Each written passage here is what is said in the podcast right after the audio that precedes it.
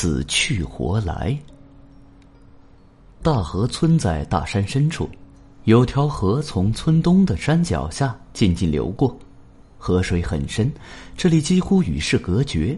村里人过着自给自足的生活。村里有个打铁匠老夏，给村里人打造、修补农具。老夏和老婆姓花，只有吉祥一个孩子，对他疼爱有加。老夏两口子天天忙着打铁铺子的事，看孩子的任务就交给了家里的大黄。大黄是他们家养的一条狗，很通人性，看孩子也尽职尽责。这一年，吉祥两岁，在屋里睡着了，大黄趴在他身边打盹儿。老夏和杏花正在院门口的打铁铺里给人赶制一批锄头，谁知一条胳膊粗的青蛇顺着房梁滑下来。还朝熟睡中的吉祥直吐信子，情况十分危急。警觉的大黄立刻跳起来护住吉祥，但狡猾的大蛇扭了几下，就把自己十几斤重的身子全缠在了大黄身上，勒得大黄喘不过气来。大黄拼尽全身的力气，拖着青蛇来到院门口的打铁铺子里。老夏夫妇看到了，大吃一惊。赶紧挥起滚烫发红的锄头，帮大黄把青蛇制服了。大黄死里逃生，早已筋疲力尽，躺在地上直喘气。他一歇过来，就连忙爬起来，带老夏去屋里看小吉祥。小吉祥睡得正香呢。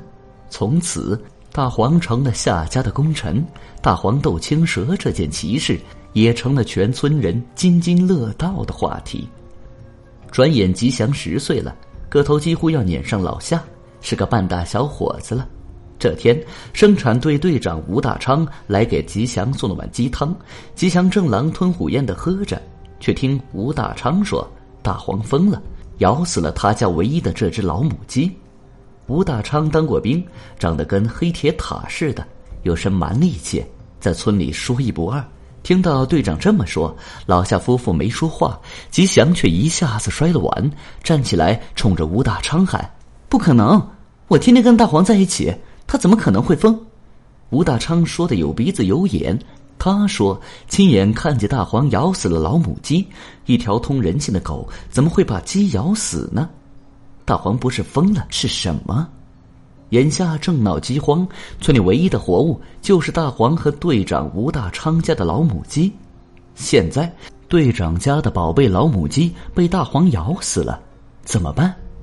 老夏夫妇是老实人，不知该如何解决。吴大昌看着他们，咳了一声，发话了：“啊，既然大黄疯了，留着也是祸害，我看杀了算了，也让大伙吃顿饱饭。”吉祥听了这话，一下子就急哭了，大声喊起来：“我爹说大黄救过我的命，大黄是条好狗，谁也不能伤害他。”吴大昌笑了笑，说道：“嗨呀，这孩子。”老夏也赶紧说：“小孩子不懂事，队长莫生气。”吴大昌看了一眼地上被吉祥摔成几瓣的瓷碗，走了。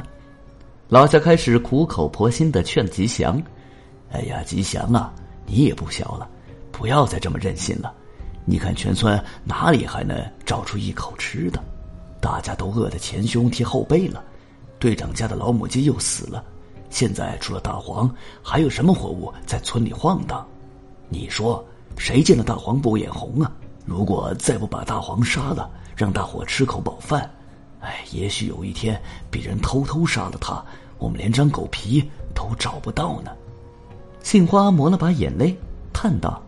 吉祥，好孩子，就听你爹这一回吧。不，我就不。吉祥哭着跑进了里屋，关死门，再也不出来。任娘在外面怎么喊，吉祥就是不开门。隔着门，吉祥听到爹娘的对话：“他爹，咱不能再想点别的办法吗？要是硬要了大黄的命，我担心吉祥这孩子会一时想不开。”哎呀，还能有啥其他的法子？全村人都快饿死了。再说这是队长吴大昌定的。哎呀，咱还能说啥呀？再往下，爹娘说了什么？吉祥一点也听不进去了。其实对于一条狗来说，大黄已经开始显老了。他跟吉祥同龄，都十岁了，耳朵已经有点不好使了，走路也慢了，没了当年救小吉祥时的神勇。但吴大昌要杀了大黄，吉祥无论如何也接受不了。吉祥恨恨的想：这一切都是因为吴大昌在胡说八道。如果没有了吴大昌，大黄就不用死了。好你个吴大昌，让你睁眼说瞎话！咱们走着瞧吧。吴大昌晚上一直在村里的烟房睡觉，吉祥决定在烟房里做点手脚。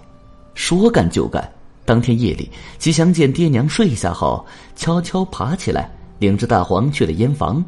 这吴大昌虽说是队长，人还不到三十岁，父母早逝，他小小年纪就出去当了几年兵。再回村时，家里的两间土坯房因为年久失修已经塌了。他一人吃饱，全家不饿，至今还没娶上老婆，就自个儿住进了村里的烟房。烟房是土坯垒的，秋上黄烟成熟时，专门用来烤烟叶。吴大昌住在烟房后，秋天帮着大家烤烟，其他季节就当给村里看护烟房。烤烟是个技术活，一般人做不了。别看吴大昌长得五大三粗，这活倒学得快，一打眼就上手。秋天，烟叶从地里劈回来，用细绳系在一根胳膊粗的木棍上，然后一排排的挂在烟房里，用烟房内的高温来烤干烟叶。房内的高温是生火升上去的。烟房地面中间有一条一米多深的坑，在坑里烧火。以此提高烟房内的温度，整个烟房是密封的，用高温来烤烟叶，很原始却很有效。秋天烟房密封后，吴大昌就在烟房门口搭个棚子，睡在那儿。冬天烟房闲下来，吴大昌就睡在烟房里那个坑的坑沿上，逍遥的很。这会儿，吴大昌已经在烟房里睡着了。吉祥离老远就听到了他的打鼾声，四周黑漆漆的。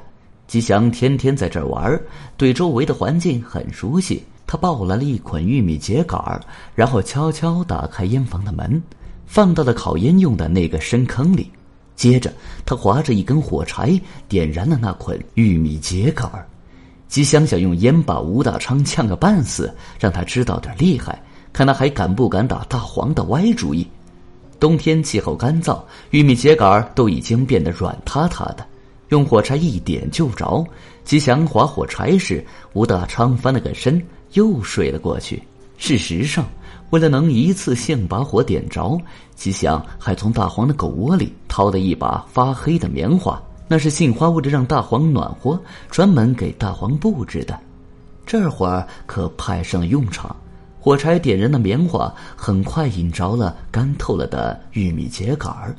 吉祥没想到事情这么顺利，心里一阵暗喜。可让他始料未及的是，呛人的浓烟没见到，火苗却嗖的一下窜了起来。这可坏事了！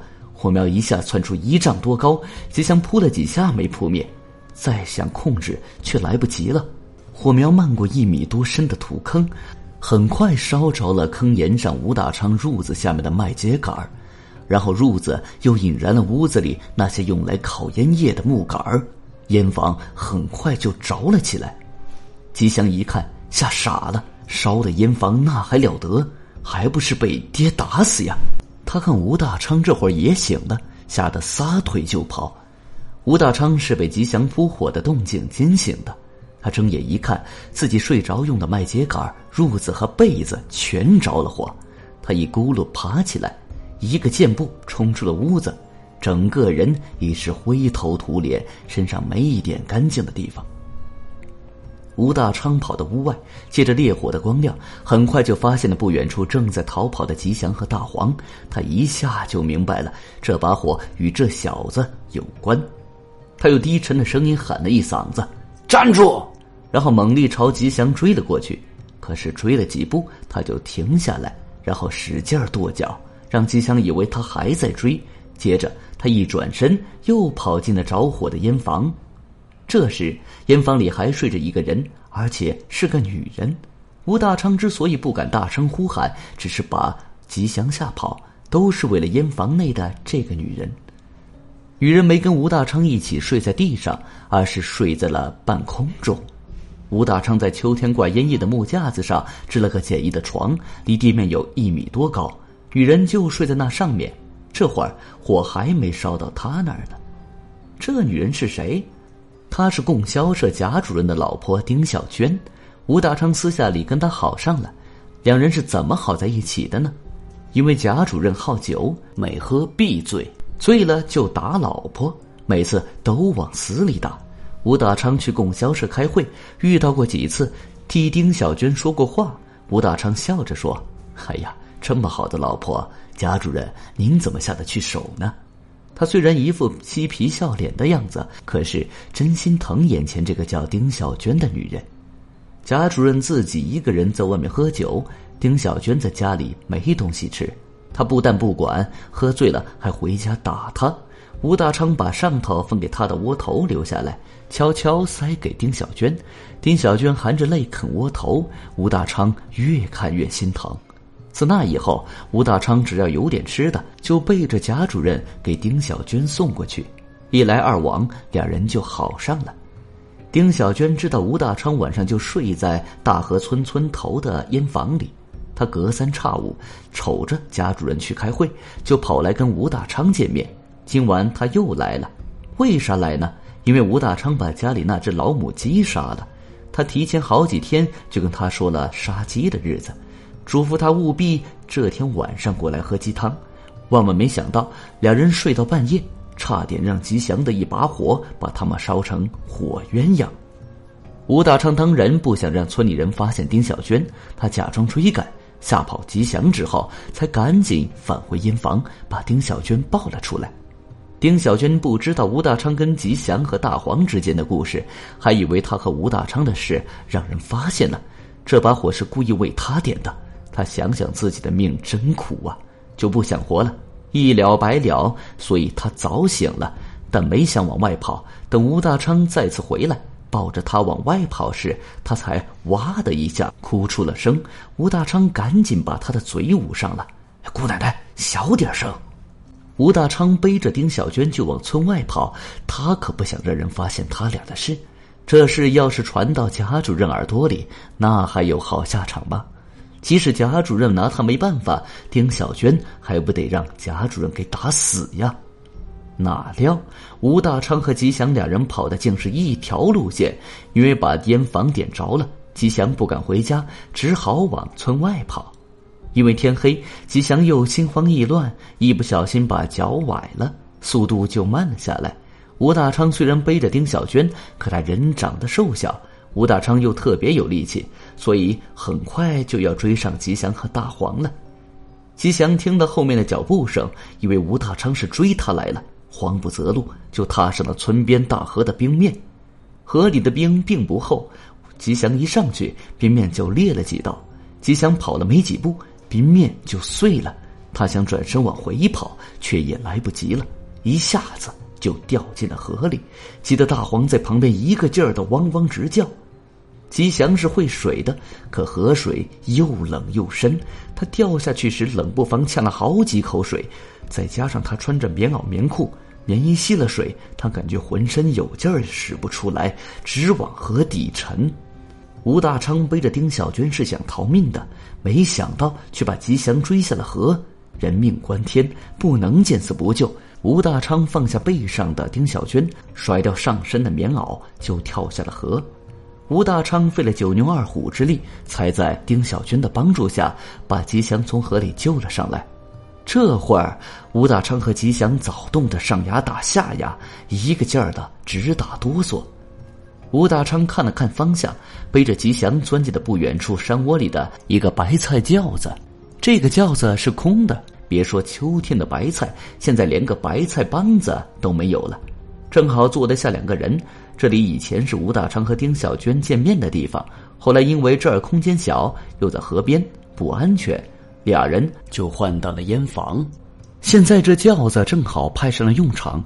吴大昌把自己和吉祥身上的棉衣脱下来。拧干了水，然后拍了拍大黄的头，往回指了指，意思是让他回去给老夏和杏花报信。